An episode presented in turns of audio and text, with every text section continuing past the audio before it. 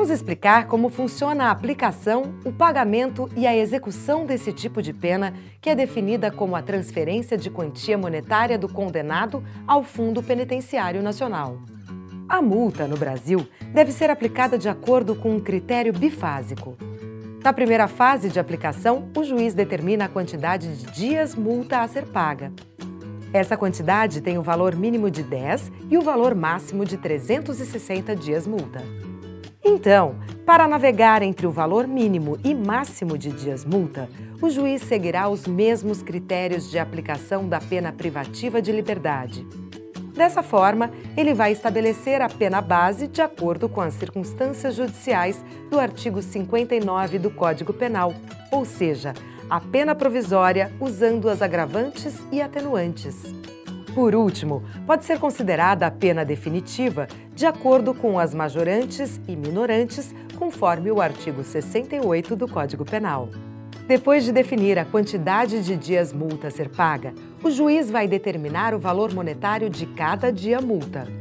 Enquanto o menor valor aplicável a cada dia multa é o de 1,30 avos do salário mínimo vigente ao tempo do crime, o valor máximo aplicável corresponde a cinco vezes o valor desse mesmo salário. Para tornar o valor de cada dia multa justo, o juiz precisa entender a situação econômica do réu. Então, quanto mais dinheiro tiver o réu, maior o valor do dia multa a pagar. Se o juiz considerar que o acusado é tão rico que nem o valor máximo previsto será eficaz, ele pode aumentar o valor até o triplo. A pena de multa pode substituir a pena privativa de liberdade aplicada, desde que não ultrapasse o limite de seis meses se o acusado não for reincidente em crime doloso e o contexto criminoso como um todo demonstre ser que a situação será suficiente. É importante lembrarmos que, nos casos em que as penas de multa e prisão são aplicadas cumulativamente, essa substituição não será possível. A multa precisa ser paga dentro de 10 dias após o trânsito em julgado da sentença.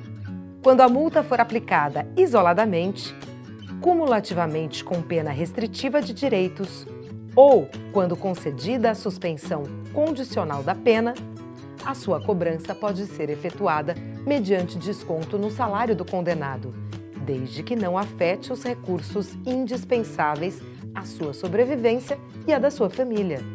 Percebendo que o condenado não tem condições financeiras de pagar a multa à vista, o juiz poderá permitir que ele pague a dívida em parcelas mensais. Depois do trânsito em julgado da condenação, a multa será considerada dívida de valor e podem ser aplicadas a ela as normas relativas à dívida ativa da Fazenda Pública. Por essa razão, o STJ entende que a Procuradoria da Fazenda Pública, por meio da Lei de Execuções Fiscais e não o Ministério Público, o órgão competente para cobrar a pena de multa. Por último, a execução da pena de multa precisa ser suspensa se o condenado sofrer de alguma doença mental. Sendo assim, se depois do trânsito em julgado da sentença o condenado adquire uma doença mental, a cobrança da multa fica suspensa.